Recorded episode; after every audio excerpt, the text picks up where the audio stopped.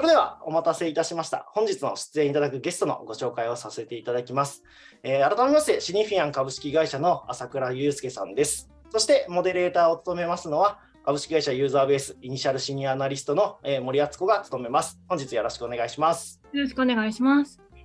それではあのご登場いただきます。朝倉さん、ビデオとマイクをオンにしてご登場お願いします。あ、はい、朝倉です。本日はどうぞよろしくお願いいたします。よろしくお願いします。お願いいたします。いつも通りにはなってしまうんですけど、簡単に 自己紹介をいただけますと。お願いします。はい、あ、承知しました。えー、朝倉と申します。えー、今は、えー、シニフィアンという会社を通じてですね、えー、ザファンドというファンドの運営を行っています。えー、主にレイトステージのスタートアップ、まあ、上場に近いタイミングのスタートアップのご支援を通じてですね、えー、上場後もより大きく成長する、えー、そういったスタートアップの配出に取り組んでいこう。えー、こういった考えで取り組んでいます。え、簡単なバックグラウンドで言うとですね、その昔は、まあ、自分でもスタートアップをやっておりまして、え、まあ、その売却先があミクシーだったということもありまして、え、ミクシーに入社いたしまして、え、まあ、その後、ミクシーの代表に就任し、まあ、ちょっと事業の変革等々を行ってきました。で、その後ですね、スタンフォード大学の方で、どうやったらスタートアップがより多く生まれる環境を作れるのか、まあそういった研究を重ねてですね、今日本に帰りまして、今の活動を行っております。本日はどうぞよろしくお願いいたします。よろしくお願いします。よろしくお願いします。では、あの、この後の対談セッションがちょっと盛りだくさんなので、早速移っていきたいと思っています。改めて本日のトピックですね、こちらの2つになっております。それでは最初のトピックですね、えー、上半期のオーバービューというところで、ここからは森さん、進行をお願いいたします。はい、えー、では改めまして皆様よろしくお願いいたします。あ、コメントであの、ポッドキャストの言及していただいている方も ありがとうございます。あの、ちょっと朝倉さんと私で、あの、細々とポッドキャストもやっておりますので、気になった方は、そちらも、あの、ご視聴いた、あ、お聞きいただければと思います。ではですね、本日のトピックなんですけれども、改めまして上半期のオーバービューと今後の動向という形で前半後半で仕切って、えーと、進行させていただきたいと思っております。で、今回ですね、あの、皆さん、こう、こちらのセミナーのこう視聴登録をいただいた際に、事前コメントという形で、えっ、ー、と、こういうことが聞きたいという質問を、えっ、ー、と、たくさん、えっ、ー、と、お寄せいただきました。ありがとうございました。で、その質問を拝見しまして、それぞれ前半後半で、この3つの気になるに、えーと、集約されるんじゃないのかなと思いまして、えーと、構成を作っております。ということで、まず前半は、えー、この3つの気になる、海外と比較したざっくりオーバービュー、フェーズ別の状況、投資判断に変化はあるのかという、この3つを中心に、えっ、ー、と、朝倉さんとお話をさせていただければと思います。あの、でもこの話の中で気になったこと、あるいはこの話からそれちゃうんだけど気になることっていうのがありましたら、ぜひあのチャットに、あの、随時、あの、お寄せいただければと思っております。では早速、えっ、ー、と、1個目の気になるからいきたいと思います。海外と比較したざっくりオーバービューからいきます。次のスライドお願いします。こちらです。えー、まず、日本の状況から確認をしてまいりたいと思います。えっ、ー、と、2022年上半期のまでの、えーと、10年間の推移を、えーと表しております。えーと、ご存知の通り、あのスタートアップの資金調達はあの右肩上がりでずっとこの10年は来ていました。2020年はコロナの影響で、えーと、ちょっとですね、1.5ヶ月分ぐらいあのちょっと停滞した時期があったんですけれども、まあ、基本基本的にはこう右肩上がりできていまして、2021年、昨年ですね、あの8000億を超えるようなあの今までにないような大きいあの資金調達状況が、えっと、達成されていました。で、その好調さを受けて2022年どうなるのかというのも、この2021年の11月頃からですね、あのアメリカのこう FRB の方の利上げの話が入ってきまして、まあ、ちょっとこう上場市場ですね、をがこう怪しこう、まあ、怪しくなってきまして、まあ、その影響がスタートアップにみたいなところで、あのまあ、2022年上半期どうなるのかっていうところがあのスタートアップで一つあの言われていたことがありました。ですがです、あのこちら数字を確認してみますと、4160億円で、えっ、ー、と、推移したと。これ、あの、なんていうんですか、2021年、隣のグラフですね、と比較すると、大体あの51%の、えーと、状況なので、あのこの好調の勢いのまま来たというのが、えーと、数字上の、えーと、話でございました。ただですね、え、ー、と、調達者数の方ですね、線グラフの方なんですが、1058社ということで、これ、あの、少ないなっていうふうにあのお感じになった方もいらっしゃるんじゃないのかなと思うんですけれども、これちょっとあの、弊社のデータ癖がありまして、公開情報をもとに観測をしているデータなので、えっ、と、集計時点で公開されていない、あの、隠れている、あの、資金調達情報で結構あるんですね。あの、まあ、特に、こう、シード期の、あの、シードやアーリーといった、こう、設立から本当に、えっ、と、浅い企業さんって、あの、あえて発表せずにこうやってたりするとか、その時に公表するタイミングじゃないから公表しないとかっていうのがあるので、そういったあの、資金調達っていうのはまだ発見されていないので、えっ、と、ここに含まれていません。なので、えっ、と、金額よりもこう、調達者数の、えー方にそういった影響が来るんですが、それを加味したとしても、えっ、と、調達者数っていうのは、えっ、と、減少しているだろうなというような、えっ、と、ふうに、えっ、と、感じております。その結果ですね、こちら、えっと、すいません、えっと、レポートに切り替えられますかあ、表示。あ、ありがとうございます。レポートの9ページ。9ページ。あ、ごめんなさい。えっと、17ページでした。失礼しました。はい、えっと、17ページに、えっと、1社あたりの資金調達動向というのを載せているんですけれども、えっと、この金額そのまんまは、えっと、今後、えっと、減っていくという、若干減少はすると思うんですけれども、えっと、1社あたりが大型化しているという傾向というのは、えっと、変わらない、えっと、状況です。で、えっと、人気が、こう、投資の人気が集中した、えっと、セクターも、えっと、変わりがなくてですね、これは、えーレポートの31ページですね。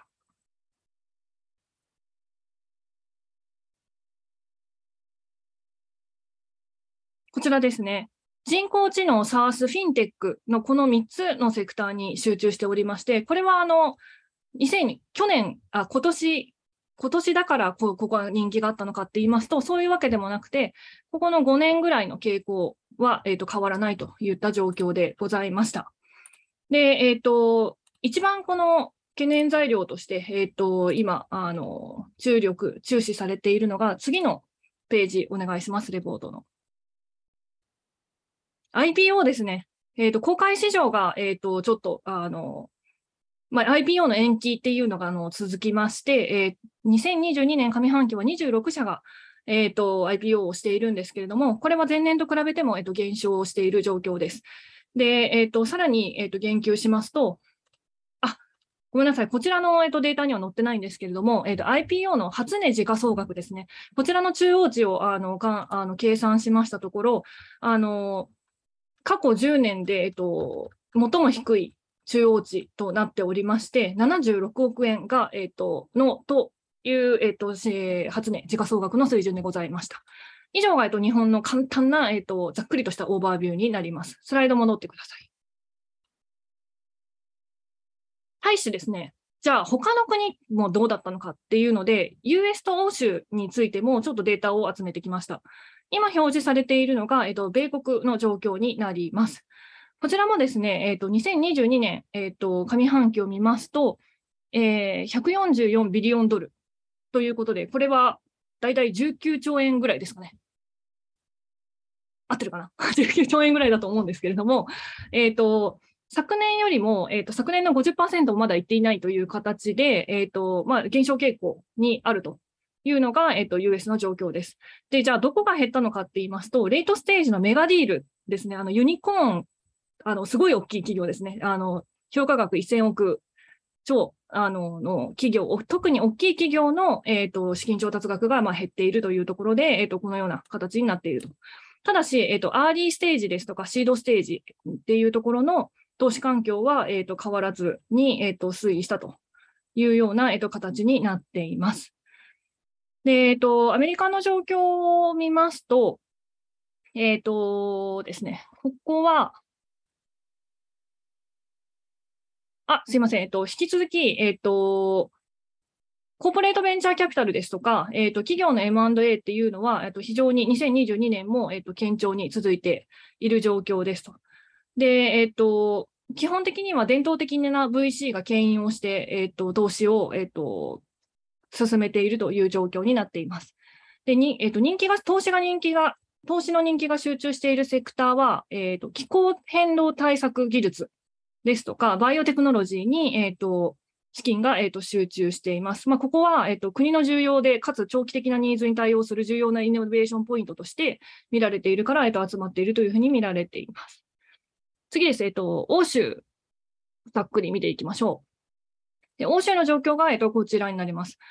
欧州ですね、割とこう進捗が、えっ、と、良い感じになっておりまして、えっ、と、54ビリオンユーロ。これはだいたい7.4兆円ぐらいじゃないですかね。あの、に当たるんですけれども、あの、比較的、あの、順調に、えっ、と、欧州は進んでいます。えっ、と、結構その、アメリカはこう、大きいところのディールが減ったっていう話だったんですけれども、えっ、と、基本的にはレートステージが、えっ、と、を、あの、活況で、えっ、と、このような形になっているということが報告されています。で、フィンテック、情報セキュリティ、ヘルステックなどの、えーと、ソフトウェアベースのサービスに、えーと、人気が集中しています。というのが、えーと、欧州の状況です。で、えっ、ー、と、まあ、ここも、えっ、ー、と、海外投資家、非伝統的な、えっ、ー、と、まあ、投資家が、えっ、と、入ってきて、こう2021年から活況になっているんですけど、その状況っていうのはあの引き続き続いているというのが欧州の状況でした。というので、ざっくりオーバービューということで、この3国を見ていったんですけど、朝倉さん、こちらの3国の比較見て、何かコメントございますか？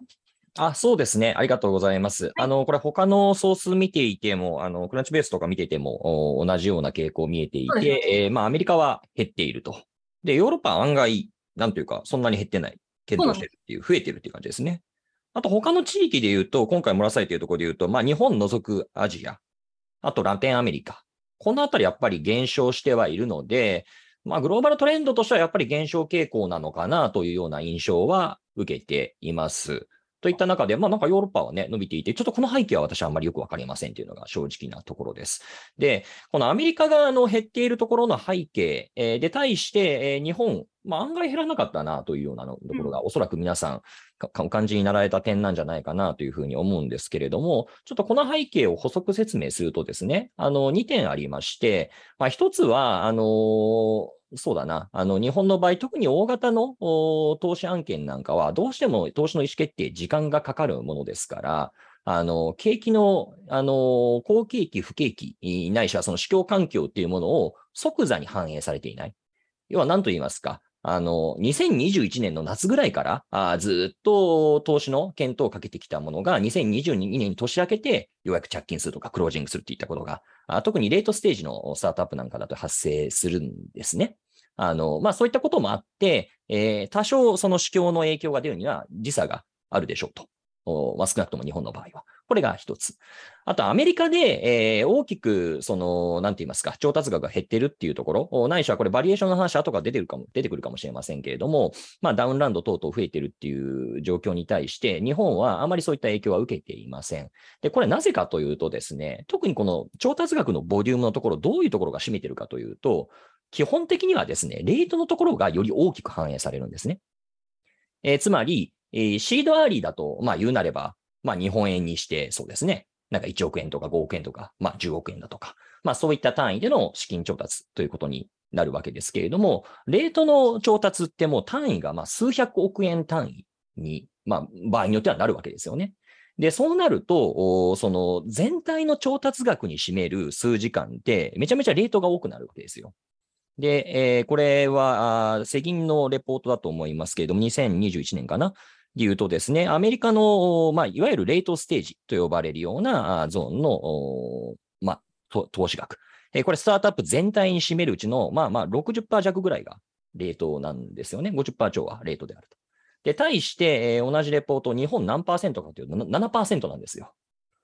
で、おそらく7%にあの私たちの投資も含んでいただいているというふうに思うんですけれども、まあ、周回遅れというか非常に小さいボリュームなんですね。であるがゆえに、えある種、レートがそもそもちっちゃかったから、そこまで影響が顕在化しなかったというのが正しい見方だというふうに思っています。で、まあ、日本においてはですね、まあ、実態として、えー、まあ、レートを、ま、マザーズ、まあ、今であれば東証グロース市場ですかね。うん、ここが、まあ、いわば、あまあ、兼任していた、あの、役割を果たしていたということがあって、まあ、日本におけるレートステージはマザーズって呼ぶんだよって僕は若い機会の方なんかに言ったりすることもあるんですけれども、あの、まあ、いずれにせよ、まあそういった特殊事情もあって、レートステージの調達が日本では少ない。であるがゆえに、えーあまり可視化した、あその影響っていうものが、あ米国等々、他の海外の国に比べると少なかったあという背景かなと理解しています。ありがとうございます。あの、レイトっていうイメージとして、あの、どのぐらいのこう、バリエーションの目線の会社をレイトというふうに思ってればいいですかね？あそうですよね。あの、本当にレートステージって何なのっていつも進学論争になります。ので、えーおそらく私が言うレートの捉え方と、海外の方の捉え、まあ、北米の方の捉え方って違うんだろうなというふうに思いながら言ってるんですけれども、まあ、基本的には、あーまあ、IPO の角度は、まあ、相応にも高まっている。まあ、やろうと思ったらできるんだけどぐらいのところを私としてはレートっていうふうな定義づけをしてるんですね。で、当然日本の場合は、あ先ほど森さんから IPO の初値ベースの時価総額が76億円っていうようなお話がありましたけれども、まあ、ある種それぐらいで上場できてしまうといううんことでもあります。まあ、それは良い面ももちろんあるんですけど。うんで、まあ、対して、じゃあ、例えば一般的にその思われるレ、えー想起されるレートってどういうものかっていうと、まあ、それこそユニコーンですよね、わかりやすく。そのぐらいでってってことですうよ。ん。まあ、もちろんね、あの、ユニコーンって大変評価されているけれども、まだまだ実は会社としては初期的なフェーズっていうこともあり得ますので、時価総額で全てを語れるわけでは当然ないんですけれども、まあまあ、ざっくり言うとユニコーンをイメージすればいいんじゃないかなというふうには思います。そうですね。あの、はいまあ、バリエーションでこう切られているような指標ではないので、あの、まあ、注意が必要なんですけれども、まあ、規模感としては、まあ、大体こう1000億円以上のような、えっと、会社を想像していると、まあ、話が合ってくるということですよねで。そうですね。で、当然1000億円で、まあ大体あのスタートアップの資金調達って大流ジョン、まあ十数パーセントから20%前後前後で推移するわけですけど、まあまあ仮に15%としてですね。で、100億円の会社、ポ,、えっとポストバリュー100億円の会社が 資金調達するとき、大流ジョン15%に抑えようと思ったら15億円になるじゃないですか。そうですね。で、これが1000億の会社だったら150億なわけですよね。もう一目瞭然で、レートの方が調達額としてはボリューム大きいので、えーそこが影響を受けると、おドンとおあの全体の統計にも反映される。そういうからくりです。はい。ということで、この、なんでですかね、ちょうどバリエーションの話も出たので、えっ、と、次ですね、フェーズ別の状況というところで、えっ、と、お話をしていきたいと思っております。えっ、と、さっきのあの話を総括しますと、まあ、海外、えっ、と、欧州、まあ、特に米国はですね、そのさっき言ったユニコーンのゾーンが非常に今回影響を受けていて、えっ、と、例えば、有名、有名なこうユニコーン、デカコーンでいくと、あのストライプっていう決済の会社が、あの皆さんもあの聞いたことがあるんじゃないかなと思うんですけれども、ストライプというあのアメリカの決済、決済の会社があるんですが、えっ、と、まあ、結構、まあ、ストライプをはじめ、こう、レディットとか、あの、インスタラカートとか、あの、こう名だたるユニコーンがですね、あの、非常にこう、評価額がすでに大幅に引き下げられているっていうようなニュースが、あの、多くありまして、で、またこのユニコーンと、あと上場した、あの、新興テック企業が、あの、非常にこう、あの、リストラですよね。あの、大幅なリストラを進めているっていうようなあのニュースも、あの、非常に大きく報道されているんですが、このストライプがですね、こう、評価額が大幅に引き下げられていまして、えっ、と、前回の評価額が950億ドルに対しまして、えっ、と、それが28%減少したというような報道が、えっ、と、ありました。で、またこれ、欧州でも、えっ、と、結構そういう象徴的な、えっと事例が1個ありまして、えー後払いで、あの、こう、有名なクラーナという会社ですね。あ、私固まってますね。いや、大丈夫ですよ。あ、固まってなかった。はい。よかった。はい。欧州の、えっとデカコーンのクラーナというスウェーデン初の後払いユニコーンがあったんですけれども、えっ、と、ここもですね、評価額があの下がりまして、えっ、と、前回の、えー評価額が、えっと455億ドルだったんですけれども、今回、えっと65億ドルの評価額になって、なんとこう400億ドル近く、えっと減ったみたいなニュースが、えっとありました。ただですね、一方で日本というのは、えっと、そういったものはまだ起きてなくてですね、あ、ごめんなさい、スライド表示お願いします。18スライド目です。こちらですね、えっ、と、これはですね、えっ、と、弊社の方で機械的に、あの、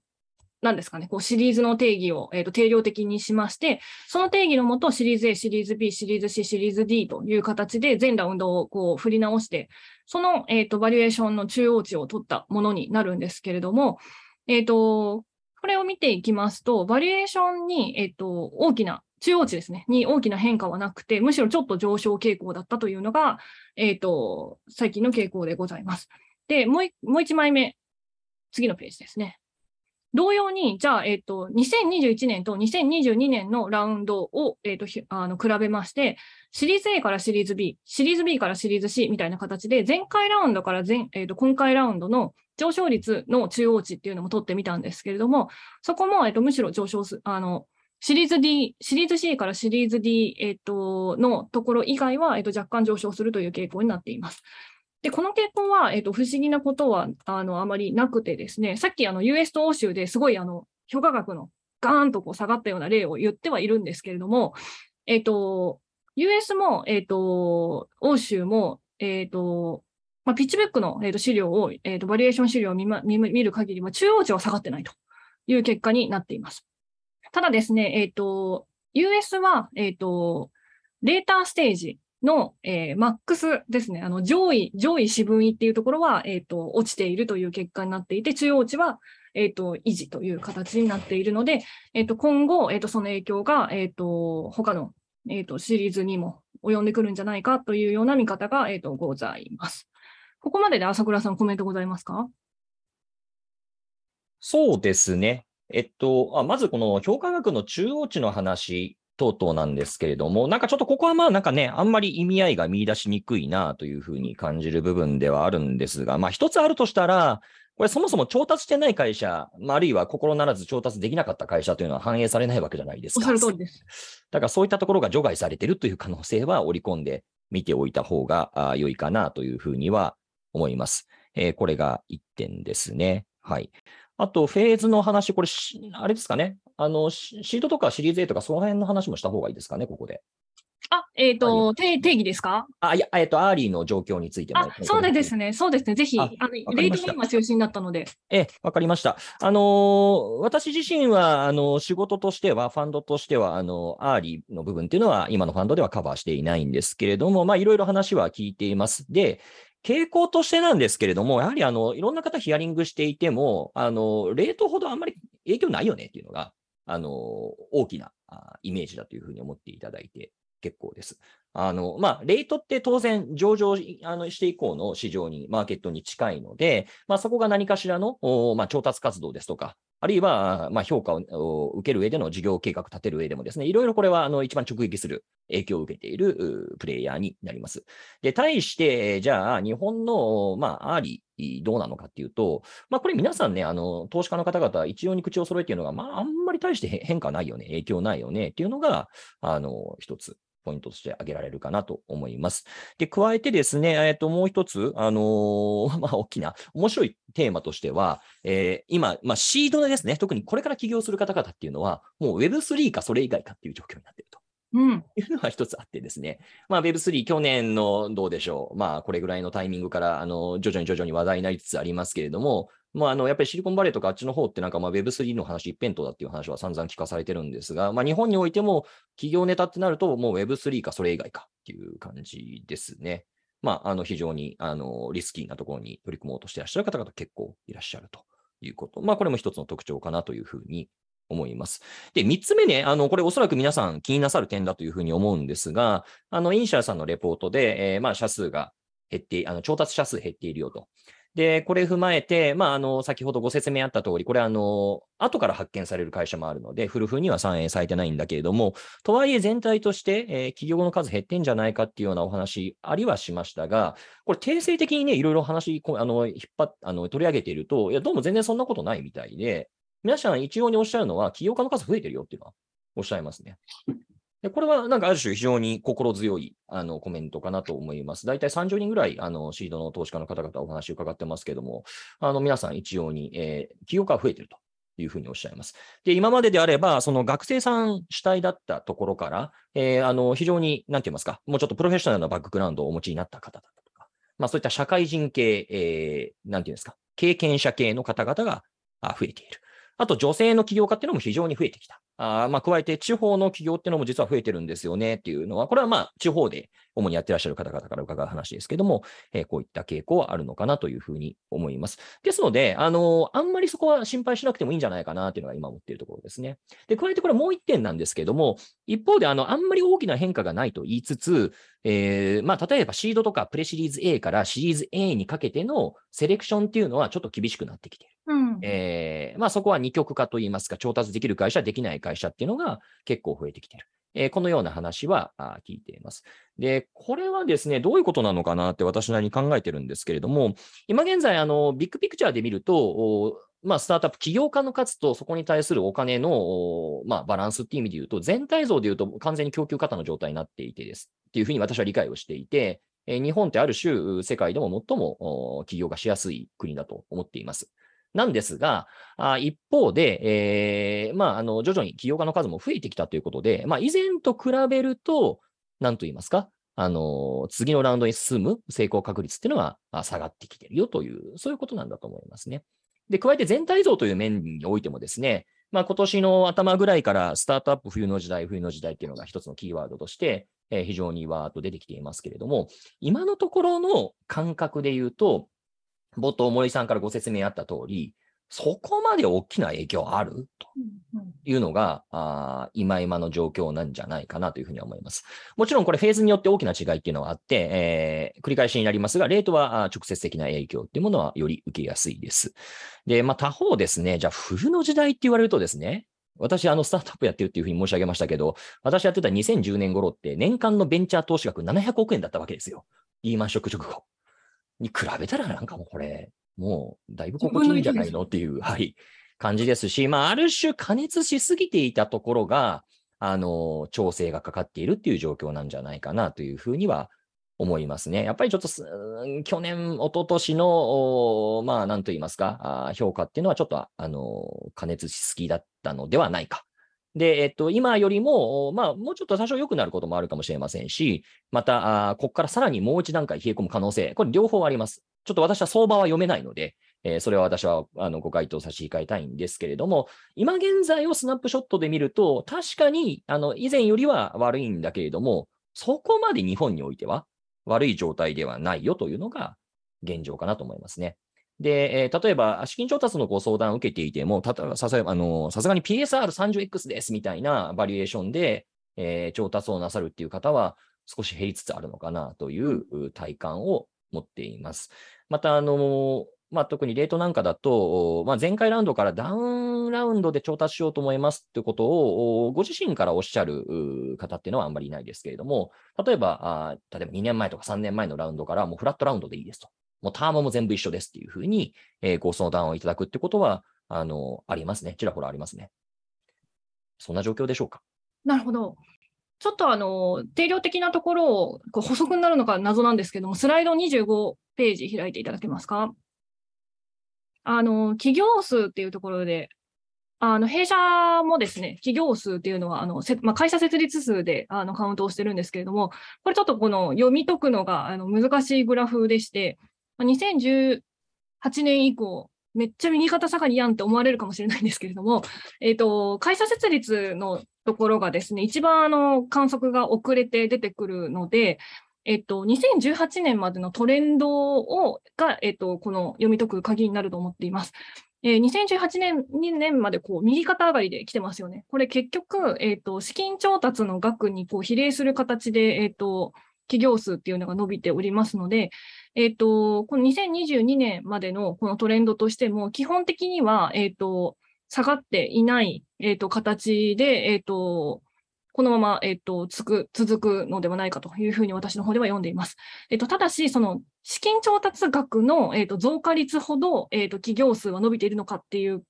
ことに関しては、その伸び幅よりは、えっ、と、小さいけれども、えっ、と、横ばい以上の、えっ、と、企業数が、えっ、と、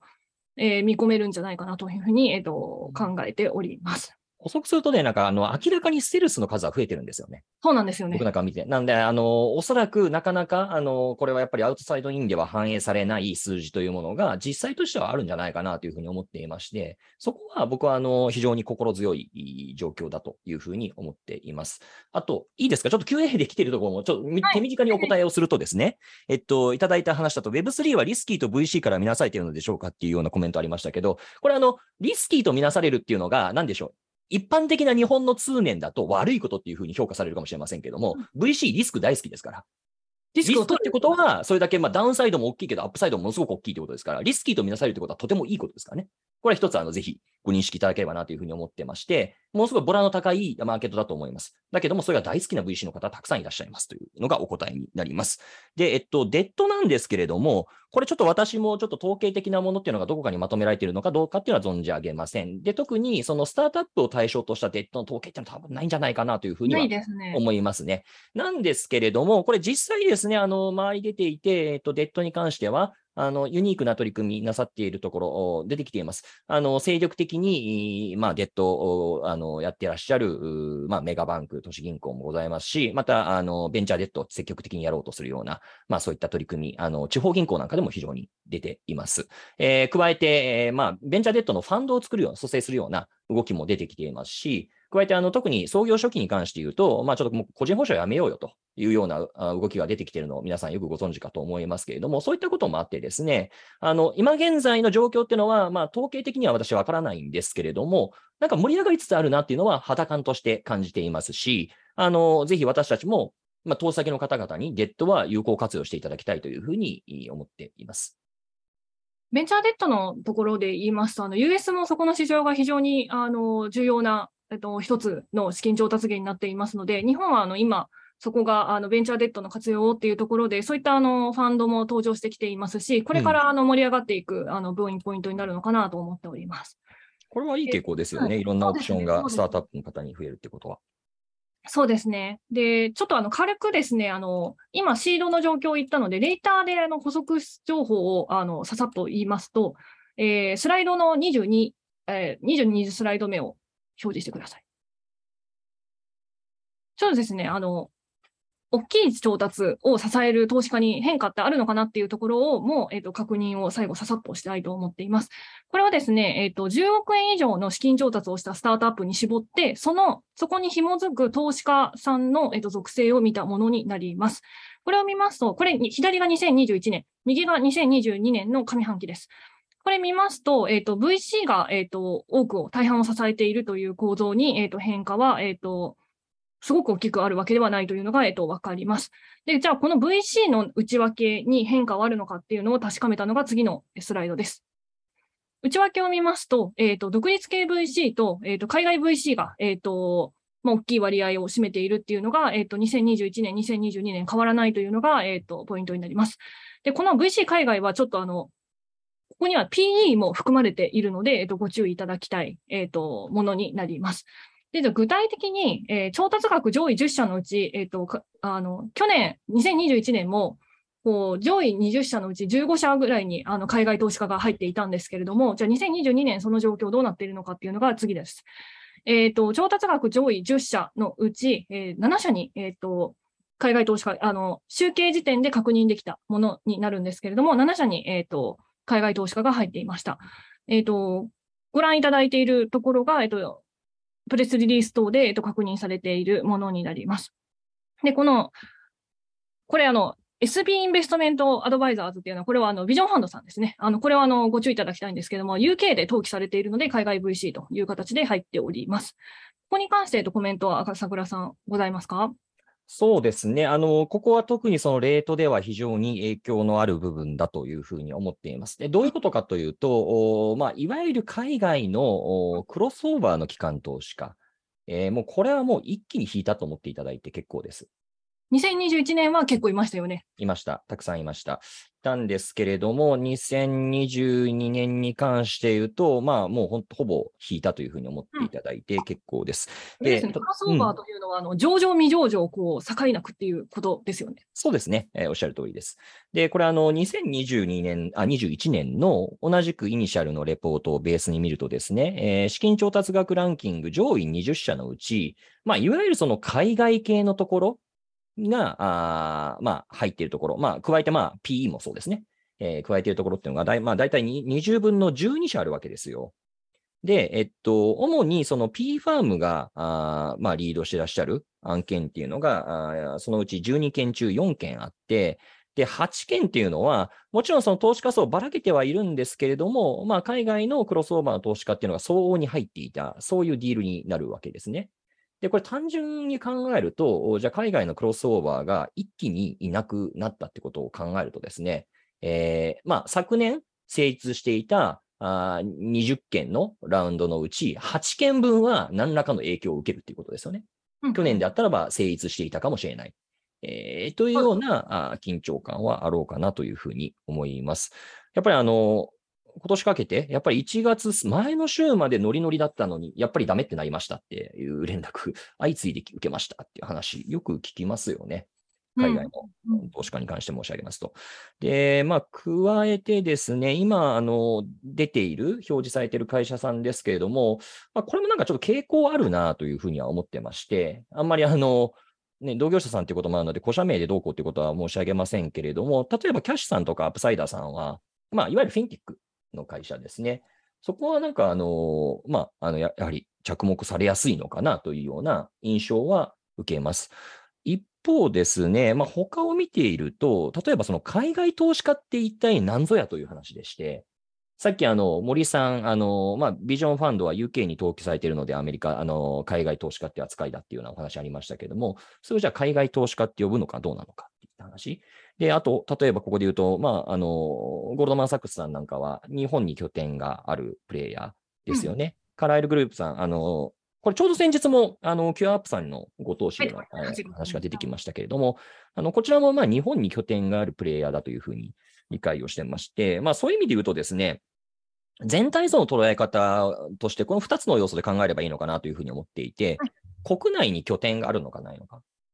これは一つ大きな要素ですよね。国内に拠点があるっていうことは、何かしら日本国内で投資活動を行うっていうことを前提にしている。えーそれが国内拠点あるプレイヤーですよね。で、まあ、カーライルさんの場合は、あの、日本のマーケットを対象にした独自のファンドを設立なさっているので、別にグローバルでファンドプールが一つではないという中においては、あーもちろん日本にコミットしてらっしゃるプレイヤーですので、まあ、それはちょっと海外投資家というふうにひとまとめにしたとき、ちょっとその特殊性があるなということ。で、加えてもう一つは、そのクロスオーバーというお話、先ほど申し上げましたけれども、未上場の会社に、えー投資をすること、これがもう絶対やらなければいけない性質のお金なのか、あるいは、あの、それこそ上場でも何でもいいんだよっていうような、そういう性質のお金なのか。えーここもおおそらく、まあ、判断の軸になるんじゃないかなというふうには思います。まあ、そういう意味で言うとですね、海外系でも、で、日本に拠点がなくても、いわゆる VC の方々、あ未上場に投資をしなければいけないような方々、まあ、ここにもちょっと名前ありますけれども、そういった方々は、あの海外投資家といっても、相応に残られるんじゃないかなというふうに、まあ、これは期待をしています、えーということですね。例えば、それはあのセコイアキャピタルチャイナとかですかね。あ、そうですね。はい。で、一方で、その、うーん、まあ、やっぱりより抜けやすい要素が出てくるとするならば、まあ、日本に拠点の有無、まあ、あるいはまあ、日本をターゲットとしたファンドプールがあるかないか。で、うんまあ、な、ないところ。で、掛け算でえー加えて、えーまあ、別に未上場専業じゃないというところ。えーこういったところは、あのやはり抜けやすい傾向にあるなというふうには見て取っておりまして、実際、あの、名前が上がっているところでも、もうちょっと追加投資はしないというふうに、まあ、あの、伺っているところもありますね。なるほど。そうすると今コメントで来てますけれども、クロスオーバーの方が引いたっていうのは、えっと、上場、未上場の区別がファンドにないから、えっと、まあ、えっと、未上場からは引いたという解釈で合ってますかね。あ、そうですね。あの、二つあって、まあ、当たり前ですけど、別に上場株できて、上場株の株価が一気に下がってきているのに、えーそっちに投資しない理由がないということと、未上場の方はね、逆に言うと、日々マーケットでプライスが決まるわけじゃないですから、そこから見ると、なんか相対的に高く見えてしまうっていうことですよね。うんうんえーまあ、そういったことが一つ。で、加えて、その、まあ、クロスオーバーでやるような方々も、まあ、ななんとなくそのポートフォリオのバランスって決めてるわけじゃないですか。あの、どういったセクターにどれぐらいは、まあ、セクターというか、アセットクラスにどれだけ貼っていくかっていう。で、例えばの話ですけど、例えば上場株にポートフォリオ全体の40%ある。で、未上場に40%貼ろうと。で、なんかその他に20%貼ろうという、まあ、投資方針の、まあ、あの、ファンドさんがいらしたとして、まあ、めちゃめちゃちょっとあの、単純化して申し上げますと、おその上場株のあー株価が下がって、えー、もともと40%のポートフォリオバランスでなかなくてはいけなかったのが20%になってしまったと。で、そうなると、もともと上場対、えー未上場40対40、まあ、つまり1対1ですよね、のバランスでなければいけなかったのが、えー上場対未上場が20対40、まあ、つまり1対2になってしまって、えー未上場が肩であると。うんポートフォリオバランスとしてはおかしいということになってしまう。で、そうなると、おまあ、少なくとも未上場に追加投資をしようという動きではなくなっていくでしょうね。どちらかというと、むしろどうやってエグジットしようかっていう、流動化しようかっていう、そちらに頭が回るのだと思います。はい、ありがとうございます。ちょっとですね、私のあの進行があの悪すぎてですね、あの時間が押してしまっておりますので、ごめんなさい、私があの、ただですね、3つの気になるの、投資判断の変化っていうのは、次のトピックで、あの、合わせて、えっ、と、解説をしていきたいと思っていますので、トピックの2に行きたいと思います。はい。えっ、と、トピック2ですね。今後の動向というところで、まあ、まさに投資判断にも入ってくると思いますので、うんここでぜひあのお話しいただけたらと思っております。では、森さん、引き続きお願いします。はい。で、後半の3つの気になるというところで、次のスライドお願いします。ファンド設立動向。これは、あの、先行指標になるものですので、ここの確認と、まあ、エグジット状況、一番、あの、影響が早く出て、大きく出ているところなので、まあ、ここと。あとは今後の注目ポイントというとこというところで、まあ、投資判断の変化含めたもの、他のものとかも、えっ、と、見ていければと思っております。ということで、最初は、えっ、と、ファンド設立動向から、えっ、と、見ていきましょう。次のスライドお願いします。はい、ありがとうございます。こちらですね、ちょっと懸念材料の一つなんですけれども、えーこちら、スタートアップのファンドの設立動向の、えー推移になります。えーこちらご覧いただくとわかるんですけれども、2018年、19年、20年、21年と結構順調に、えーファンド設立がなされています。で、2021年、あの減ってるように、金額減ってるように見えるんですけれども、あの、集計時点でまだその金額不明のファンドが、えっ、と、結構な本数ございまして、その金額が反映されていないので、えっ、と、実際は、えっ、と、もっと多いというふうに、えっ、と、考えています。で、対して2022年上半期っていうのがですね、えっ、と、観測の影響を考えたとしても、ちょっと出足が鈍いという結果になっていて、ここは、えっ、と、懸念ををしております。この状況、朝倉さん、なんか実態としてどういうふうにお感じになってますか？はい、そうですね。あの、実態これ、あの、まあ、周りの人たちと、まあ、キャピタリスト同士で情報交換をしていても、資金調達はやはり難航しているというお話をよく聞きますですね。で、やっぱり調達そのものをやめたというところも出てきています。はい。で、背景としてはですね、うーんと、先ほどあの、まあ、あの、なんだろうな。みえー投資家の中でもクロスオーバーだと未上場と上場と比率分けて、で、上場の比率が下がってきちゃったんだったら、未上場は投資できないよねっていうようなお話しましたけど、これ同じことでも、えーファンドに対して投資をする人と、まあ通常 LP と呼ぶんですけども、LP の方々からも起こるわけですよね。で、LP の方々、特に金融色の強い方々というのは、あの、もちろん、それこそ自分たちのポートフォリオっていうのを決めて、ポートフォリオバランスっていうのを決めて、どの分野にどれだけ貼っていこうかっていうことをお考えになると。で、これさっきの話と全く同じなんですけれども、結果、今上場物が下がっていて、未上場物のの方が、あのー保有資産のポートフォリオのバランスとしては大きくなってしまうと、元々の戦略とは違う状況になってしまうので、えー追加で VC に入れるのは難しいということになる。えーまあ、これが、あのーまあ、本当にな、なんと言いますか、ピュアな金融投資家さんの中では起こることですね。で、加えて、ただ一方ですね、えーこれ良くも悪くもと言いますか、まあ、これは私はむしろ悪い傾向だというふうに思っているんですけれども、日本において、えー VC に対する、まあ、投資家、LP 層の中心って、あのご存知の通り、事業系会社が中心なんですよね。で、あの、もちろんそういった方々が、あの、まあ、そういった、あの、資金プールのバランスの中に一部いらっしゃるのはすごく意味のあることなんですけれども、え非常にそこに偏りすぎた状況になっています。ってなったときに、やっぱり昨今の、まあ、市況の変化ですとか、あるいは IPO の減少等々というものを踏まえてですね、うん、まあ少し、あのまあ保守的な判断になっていらっしゃるところ。っていうのもあるのかなというふうに思いますし、まあ大体あの CVC ブームみたいなものが起こってからそろそろまあ6、7年経つのかなというふうには思ってまして、ちょっと一巡して本当にこの方針でいいのかどうなのかっていうのを見直すっていうようなところで、まあ今ま、あの、やや、うん、携帯気味になっているところはあるんじゃないかなというふうには思います。で、一方ですね、まあ、これあの、私も ファンド運用者の側なので、まあ、あくまでポジショントークですよっていったことを踏まえてお話しすればとできればと思うんですけど、あの、ある種、その厚物にこいてナマスを吹いているような状態なんじゃないかなというふうには思っていまして、ちょっとあまりにもコンサバティブになりすぎるのも、それはそれで問題なんじゃないかなというふうには思います。やっぱりスタートアップ当事者、まあ、主に起業家もそうですけれども、今この瞬間、海外はざっと引いたと。で、まあ、やっぱりこれは、まあ、いわゆる観光客だったねっていうような捉え方をしていますけれども、誰が本気で、誰が本気じゃなかったのか、観光客だったのかっていうのを、もうじっと見てますね、それは。で、レピュテーションはやっぱりついて回りますから、あの、事業会社さんでもどういった人たちは本気でこのマーケットにコミットをしていて、えー、誰が本気じゃなかったのかっていうのは、今、あの、じっと見られていると思います。というのが一つ。あと、あの、当たり前の話なんですけれども、まあ、あの、ファンドのリターンっていう観点で言うと、景気悪い時の方がいいんですよね。なかなかファンド立ち上がらないし、バリエーションも温当だしということで。で言うと、あの、むしろ、まあ、まあ、今、このグラフで見て取れるように、調達額大きいタイミングっていうのは、まあ、そういう意味で言うと、割とヴィンテージとしては、あ苦しみやすい傾向にはありますし、えー、低い、あの、景気悪い時っていうのは、ヴィンテージとしては、あのまあ、良い傾向にあると。いうことを踏まえるとですね、ファンドってあくまで、まあ、あの、ドルコスト平均法じゃないですけれども、時差分散しながらコミットしていくものですから、あの、急にパッと引いちゃうと、一番美味しいとこを取れずに、まあ、カモになってしまいやすい状況なのかなというふうには思います。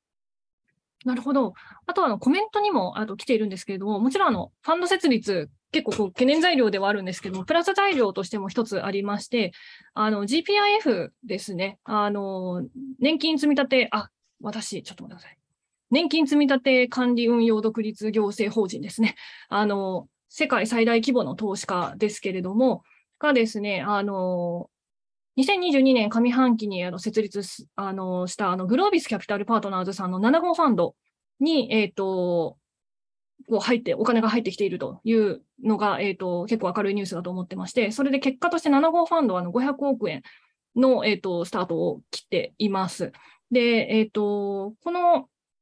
グロービスさんに対する、えっ、と、GPIF さんのこの投資っていうのが、えっ、と、始まったばかりなので、えっ、と、これから、えっ、と、よりこう増えていくというふうには見られています。で、ただですね、LP の拠出元っていうのが、えっと、それで、えっと、さっきあの、朝倉さんがお話されたように、こう、事業法人の方が、えっと、大半なんですけれども、そのポートフォリオが変わったかっていうと、え2022年上半期現在では、えっと、大きく変わってはいないので、まあ、これから、えっと、変わる、こういった、えっと、GPIF の動きなどを受けて、えっと、変わっていくのかっていうところが、えっと、注目されるポイントになります。でですね、次の気になるを一気たいと思います。エグジット状況、こちらもですね、気になりますよね。えっ、と、次のスライドお願いします。えっ、と、最初に、冒頭にもお話ししたんですけれども、IPO の方が、えっ、と、件数が減って、初値時価総額も、えっ、と、低かったですよ。で、IPO の延期が増えてますっていうお話はしました。で、えっ、と、レポートにちょっと移せますか？ありがとうございます。レポートの、えっ、と、33ページですね。IPO 以外の EXIT、まあ、つまり M&A ですね。の件数はどうなのかっていうところで、えっ、ー、と、見てみますと、件数自体は大きくは、えっ、ー、と、減ってはおりません。次のスライドお願いします。えっ、ー、と、下の方の、そのページの、あ、ごめんなさい。34ページの下の方ですね。そうです。えっ、と、こちら見ていただきますと、えっ、と、MA で、えっ、と、上半期で大きかったものが、えっ、と、ラブグラフの買収、ミクシーによる買収でして、こちら、えっと、65.6億円という形で、あ、これ既存の持ち分を抜いた金額なんですけれども、まあ、えっと、このぐらいの規模で、えっと、になっているということで、まあ、IPO をこう代替するような、大きいエグジット先として、えっ、と、期待できる状況かっていうと、まだ、えっと、そのような状況ではないというのが、えっと、現状でした。朝倉さん、このエグジットに関しては、どう、どういうふうに、特にレイト,、だと、あの、ここが気になるんじゃないかなと思うんですけど、どう見てますか？えーこれ毎回おそらくこのイニシャルのウェビナーでもお話してるんじゃないかなと思うんですけれども、まあね、これ毎回北米をベンチマークするのが正しいのかっていうような議論は終わりだと思いますが、あの、まあ、北米のおスタートアップのエグジットっていうのは、まあ、9割方が、あの、M&A なんですよね。8割、9割が M&A であると。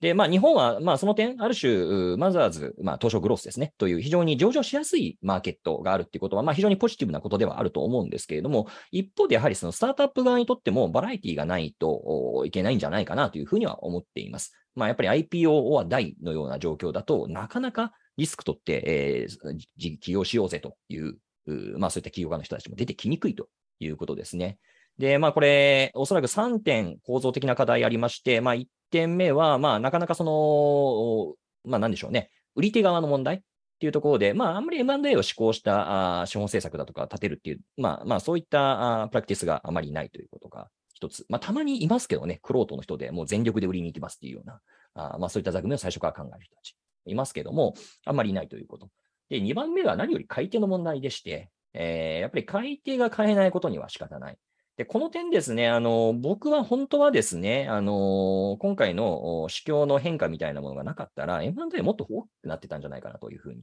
思うんですよ。で、それが、いわば頓挫してしまった状態だというふうに思っています。で、これ、あの、他の地域に見てもですね、えっと、スタートアップの買収する会社、買い手というのは、基本的にはスタートアップ出自の会社なんですよね。例えばうんアメリカで GE や GM のような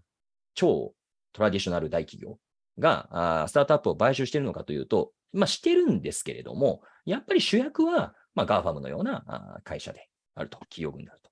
で、この点ですね、やはり日本のスタートアップを見ていても、おそらくそこの中心になっていく、買い手の中心になっていくのは、おそらく伝統的な大企業よりも、いわゆるスタートアップ出自の会社であろうというふうに思っています。あまりにもちょっとこれはもう文化が違いすぎるということもあってですね。うんあももあもちろんそういう伝統的な大企業の方々も、ぜひそういった取り組みしていただきたいとは思うんですけれども。で、そうなったときですね、やっぱり市況悪くなって、えー特に SARS 系の会社がどんと評価を下げてしまったと。で、もともとこういったところですね、あの、M&A 用の資金、需要で、えーまあ、資金調達したところっていうのも結構あったりするんですけれども、あるいは、まあ、株式交換で、えースタートアップの株式あを買収しようと、目論んでいた会社、相応にあって、あったはずで、えーただこういった動きが、まあ、かなり、えーそういった株式をレバレッジできなくなったという点において、滞りつつあるのかなというふうに思います。まあ、SARS ってあの基本的にはね、あの日本で成功してるサースってのはなかなかその海外で持っていきづらい性質があるものが多いので、そうなってくると、うん、まあ、マーケットの到達点というのが比較的見えやすいわけですよね。ってなると、隣接領域にどんどんどんどん進んでいかなければいけない業種でして、そうなると、まあ、おそらくですね、あのまあ、SARS 企業の合唱連行、大合唱連行時代が起こるだろうなというふうに当初見込んでいたんですけれども、今年はそれが、その動きは頓挫してしまったなというのが、あまあ私の感想です。で、加えて、あの、ごめんなさい。1点目、2点目、3点目っていうの遅くなっちゃいましたけど、3点目。まあ、あの、これもう、資本政策の構造で、基本的にはこれ鶏卵なんですけど、M&A のエグジットっていうのが考えづらいがゆえに、えー元からそのマザーズ上場に最適化した資本政策を組んでいるわけですよね。これはあの、お金の出しても、またお金の受け入れてもそういったものを狙いますので。であるがゆえに、なおさらこういった M&A によるエグジットっていうのが、まあ、出にくい構造にはなっているんだろうなと。要は何言ってるかというと、もうバリエーション引き上げて、高くあのお金を、資金をどんどん調達しようよということがより優先になってきて。ということですね。で、これあの、先ほどのあの買収事例見ても分かる通り、うんまあ、やっぱりなんかね、2、30億超える買収ってなかなか起きないんですよね、スタートアップ出資の会社で。ってなると、まあ、どうしても限定的になってしまうよねと。まあ、ペイディさんみたいな、ああいうね、まあ、海外の会社に買ってもらうっていう、もう本当にアクロバティックなプレーができればまた別の話ではあるんですけれども、ここは大きな違いかなと。あともう一つだけ言うと、件数の話はこれ M&A の件数っていうのは、まあ、非常に何をもってこれ M&A とみなすかどうかっていうのは非常に難しいところがあって、まあ、うん、僕はまあ本当に数字は参考程度かなと思って、あんまり真に受けずに見ています、日本においては。なるほど。あの、一応そうですね。あの、ここの、あの、弊社の、あの、その MA の件数に関しても、ちょっとあの、来年以降からですね、ちゃんと取得比率のところで、えっ、と、分解したようなものを、えっ、と、お見せしていければな、というふうに思っております。うん、いや、公開されないものも多いから難しいそうですよね。おっしゃる通りです。僕もそういうのやってましたけど、うん、難しいんですよ公開しなかったりしますもん。うん。そうなんですよ。あの、金額もほとんど公開されないので、はいあの、その辺が難しいなと思っているんですけれども、まあ、えっ、と、弊社としてはちょっとやっていきたいと思っております。はいということで、あの、気になるの3つ目ですね。これみんなも気になるっていうふうに思っていると思うんですが、今後の注目ポイント、EXIT 状況がじゃあそんなんだったら、今後どうなるんだっていうところで、あの、まずですね、前半で、あの、ちょっと、あの、朝倉さんがお話ししてたんですけれども、まあ、投資の変化って今どういうふうになってるのかっていうところからお話しいただければと思います。最初前半であの PSR に変化があったり、ダウンラウンドでこうちょっとやってみるみたいなお話もあったんですけれども、具体的にどういうところが変わってるんですか？えっと、うん EXIT の話ですか？あ、えっ、と、EXIT とあとあれですね、資金調達、資金調達ですね。あ、えっと、それはレイトのレイトで、はい。わかりました。まず EXIT に関して言うと、まあ、あの IPO はやっぱりあのどの会社も一様にあの先延ばしになるような傾向にあると見て間違いないと思います。あの、実際、あのですね、あの、まあ、すでに、もともと上場を予定していたけれども、まあ、結局、上場はしないというように判断な判断になったっていう会社っていうのは結構出てきていると思いますし、あのまあ、それは公開情報でも見れるものかなというふうに思います。で、実際、あの、いろんな、えっ、と、スタートアップの方々と話をしていてもですね、ちょっと今年のウィンドウっていうのは厳しいかなと。あの、どうしてもいろいろ事情があって、出ざるを得ないようなところっていうのもあるやには伺っていますけれども、まあ、基本は、あまあ、当初予定していたけれども、もう少し先に伸ばそうかというような判断になっている。えーこのように聞いています。で、これ、あのーアメリカの投資銀行の人と話をしていても、まあ、向こうのナスダックのなんかテック系の上場なんかもちょっと復活してくるの、うん秋口かな、みたいなうんあことを、もともと僕春に聞いていたんですけれども、ちょっとそこからどういうアップデートがあるかはわからないですが、あーやはり、あの、低調な状況というふうに見た方が良いと思います。ですね。で、あの、よくあるのが、まあ、もともと来年上場を検討していたんですけれども、おやっぱりもう一年伸ばそうと思いますとか、方って多くて、で、もともとですね、なんか、あの、I- 今 N プラス2ですっていう方ってすごく多いじゃないですか。N マイナス2か。あの、要は 2, 2年後上場を目指してますみたいな方って、うんあの、すごく多いんですけれども、なんか、ただでさえ、その2年後の上場を目指していた方々がいる中において、えー今、上場を目指してますといった人たちがどんどんどんどん後ろ倒しになってくると、これはなんか、なんて言いますか、玉突き現象が起きるだろうなというふうに思ってまして、当たり前の話ですけども、えー証券会社さんですとか、市場さんですとか、監査法人さんも、どれだけのボリュームをさばくことができるのかっていうのは、どうしてもキャップがあるものだというふうに思っていますし、また、その、資金供給の側ですね、上場株、初物に投資をするような投資家の方々という、にしてもですね、やっぱり投資額って、えー、なんて言いますか、あの、制限、制約があるわけですから、あの、一気に、あの、IPO 株がいどんどん出てくると、お要は、スタートアップの側からすると、目論んでいた資金調達がなかなかできづらくなる。うん。という影響は生じるのかなということですよね。当たり前ですよね。同じ時期に、あの、資金調達する他の会社さんが、新規上場企業が集中するわけですから、まあ、ある種のお金の奪い合いになりますよね。それはどんだけ自分の会社がいいかって言っても、あんまり関係ない話だったりするかなと。で、一方で今現在ですね、じゃあ、うーん、IPO する会社に対して投資家さんの投資力全く減退してるのかというと、まあなんか案外そうでもないよっていうような話は、証券会社の方とお話していても聞く話ではあって、うん、なんと言いますか、あのーそこは逆に今、あの、IPO 社数が、まあ、急速に減っているので、えーむしろ、おーまあある種競争環境としては、ある種、緩いということは言えるのかもしれませんよね。まあ、競合相手が少なくなるっていうこと、そうですね。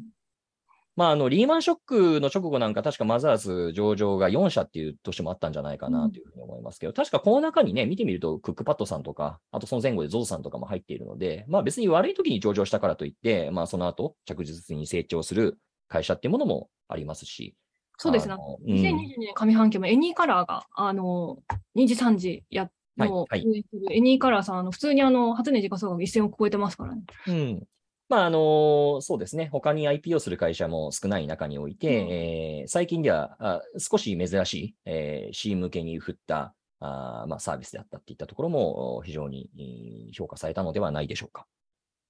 なるほど。ちなみに今、あの、コメントでも来てるんですけれども、はいこの EXIT こう IPO が、こう、まあちょっと出口が少なくなって、MA もあの状況でっていうことだと、まあセカンダリーマーケットっていうのは、あの、どうなのかっていうご質問が来てまして、はいあの、例えばこうシードアーリーステージの投資家が、えー、データステージの投資家に売却するケースが出てくるのかどうかっていう、ここは私も気になっているところなんですけれども、はいはい。こちらはどうお考えですか？これは別にあの、主教関係なく今までもやされていることではあるので、まあ、どちらかというと、あの、新しいラウンドを蘇生するタイミングで、えー新規の投資家さんが、まあ、第三者割り当てで新しくう株式を取得されるわけですけれども、そのタイミングに混ぜて、えーシードとかアーリーの早いタイミングにご出資なさってた、えー投資家さんが出られるっていうことは、まあ、これまでもされていたことではあるんですよね。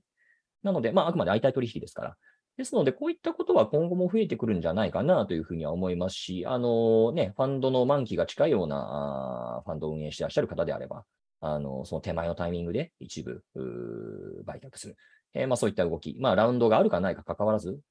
出てくるかもしれませんね。わかりました。で、じゃあ、他、今、EXIT の話でしたが、えっ、と、まあ、EXIT の話も含めていいんですが、朝倉さんが今後注目しているイベントですとか、ポイントっていうのは？ありますか？イベント、ポイント。うん。イベントってあの別に IVS とか ICC とかそういう そういうことじゃないです。あの、どどどんなことが起こるのかみたいな。はい、そうです、そうです。うーん、まあそうですね。あの、直近すぐにあのどどういう結果かっていうのはわからないですけど、まあただやっぱり気になるのは、その、政策、政策色の強い動き。うんあの、まあ、5カ年計画みたいなものが、ああ5カ年計画の、ね、あの、公表されるというふうになっていますけども、それがどういった内容になって、どう影響を及ぼすのか。これあの、ね、あの、ものすごくポジティブなものになることを期待をしていますけれども、ともすると、下手をすると、かえってそれは、あの、スタートアップのエコシステムの健全な発展をに、かえって逆行することになるという可能性もあるというふうには思っていてですね。これどういった内容になるのかなっていうのは気にはしています。また、あの、これイベントとはなかなか言えないですけれども、それこそ先日の GPIF さんのような、えーそういった公的年金の基金が、あースタートアップあー、VC 投資に振り向けられるようになったということ。これはやっぱりあの、すごく大きな動きだというふうに思っていまして、そういった動き、これから先続くのかどうなのか。例えば事業会社さんであったとしても、そういう政策色のあるお金というのと、ピュアに企業の年金まま全くあの性質が、色合いが違うものだと思うんですよね。ですので、今後、よりそういったピュアな、あそのフィナンシャルなお金というものが、どれだけ、えー流れてくるのか。これ私ももものすごく本質的に極めて重要なあ論点だというふうに思っていますけれども、これには、えー着目をしています。あとは何でしょうね。あの、細かな話ですけど、あの、それこそデッドでね、あの、個人保証をやめようよっていう動きが出てきていたりだとか。で、まあ、それに合わせてね、えーとはいえ、えーデッドのプレイヤーっていうのも増えつつあったりだとかして、えーこれがどういう発展をしてくるのかなっていうのは気になるところですね。あの、スタートアップの資金調達といううん。関連で言いますと。ごめんなさい。なので、まあ、特定のイベントというよりは、まあまあ、傾向みたいな話になりますけど、そんなところかなと思います。そうですね。今結構スタートアップ庁がこうできたり、こう、スタートアップ関連のこう、なんていうんですかね、あの、政策支援っていうのが、あの、非常にこう、あの、大きい動きを見せているので、まあ、そこのところは、あの、ウォッチするポイントになるかなと思っています。ちょっとあの、別の質問で、あの、はいこれ事前質問にもあったんですけれども、はいあの、スタートアップで、まあ、まあ、大型化が進んでいって、こう、選択と選択が、こう、選別が進んでいるみたいな感じになっているんですが、はい資金調達を成功させているような、あ、あ、合ってますね。資金調達を成功させているスタートアップってどういう特徴があるのかっていうのを、何かこう、せど特定のセクターに偏ってるのかとか、例えばそのスタートアップ固有の何か特徴があるのかとか、朝倉さん見ててどう思われます？うーんまあ、成功させるって何をもってして成功っていうかですよね。資金調達ができたとしても、もともと目論んでいたバリエーションから相当低いバリエーションになってしまったときに、これを成功と呼ぶのかどうなのか。まあ、そもそもね、調達しようと思ってても、どんな条件でも調達できなかったっていうのは、これはまあ明らかに失敗だと思うんですけど。まあ、うん、まあそこちょっと難しいなと思いながらご回答を差し上げるんですけれども、セクターの種別っていうのは実はそんなにないんじゃないかなという気はします。で、これはトレンドというよりも、まあ元々の構造として、特にまあディープテック系の会社さんなんかだと、そこにまあ大型の資金をお後続で出せるようなプレイヤーっていうのは限られているので、えーまあそこは別に2022年の今になったからというよりも、元からちょっと苦労されていたのかなというようにはお見受けします。まあ一方でね、えーそれこそ今般そのカーライルさんみたいに、あのスパイバーさんですとか、あキュアアップさんみたいなところに投資をなさるような方、プレイヤーも出てきていて、まあこれはこれで非常にあの素晴らしい動きなんじゃないかなというふうに拝察をしています。ですので、あんまりセクター云々というのは関係ないかなと。で、なんでしょうね。あの、これね、よくユニコーン企業を作れる起業家の特徴って何ですかとかいうこと聞かれね難しいですよね。いや、みんななんかそれビシッとな、こういう人でっていうのを言いたいんですけど、うん、まあなんかそんなの別にないですよっていうのが 答えだと思うんですよね。別にこんな、こういう人柄だったら別にユニコーンになれるのかっていう、そんなことないと思います。で、同様に、会社にしても、まあ、大きな調達できるところ、できないところって、まあ、どうなんでしょうね。あの、やっぱりそれは事業がいいところだと思いますよ。事業が良くて、えーマーケットが評価されるところなんじゃないかなというふうに思います。本質的に事業が強くて、で、えーまあ、マーケットの伸びが期待される。まあ、それがマルチプルの引き上げにつながるわけですから、まあ、シンプルにそういうことなんだろうなっていうふうに思うんですよね。であと、あえて言うと、アーリーとレートってやっぱり全然違うわけですよ。それは何が違うかっていうと、そこに投資をする人たちの層だとか頭の使い方っていうものも全く違いますし、またそこに刺さる説明の仕方っていうものも全く違うわけですよね。で、初期のスタートアップなんてね、そのリスクを言い出したらもうキリがないわけで、あのもう全全力でなんか、なんていうか論論破というかできない理由を100個くらい開けることってできるわけじゃないですか。だけどあんまりこれって本質的な議論ではないはずで、えーそれよりも、おなんか成功したらどんな大きな、あのーまあ、リターンがあり得るのか、世界が作れるのかっていう、そういうアップサイドの話が中心になると思うんですよね。うんで、一方で、レートの世界になってくると、あの、なんて言いますか？まあ、それもいいんだけれども、既存事業の手堅さってどれくらいなのとか、事業計画の書き方の精度ってどれぐらいなのとか、あ競争環境ってどうなのとか、あの、そういったことがより着目されるようになると。で、これグラデーションで上場にしたら、なんか、まあ、さらにそういうことを見られるわけですよね。で、その新規事業のアップサイドっていうのもいいんだけども、今の既存事業でどれだけ手堅くちゃんと伸ばせるのっていったところがより見られがち。で、なおかつ、数字で語ってくださいっていうふうに言われるようになるわけですよね。で、ここは結構ギャップがあってですね、やっぱり説明できる会社さんとできない会社さんっていうのはあるかなと。で、でき、で、まあそこを分けるものとしては、一つはその経営者の方というのが、やっぱりそのアーリーの時と、えー自分たちがあ投資家に向き合うにあたって説明するスタンス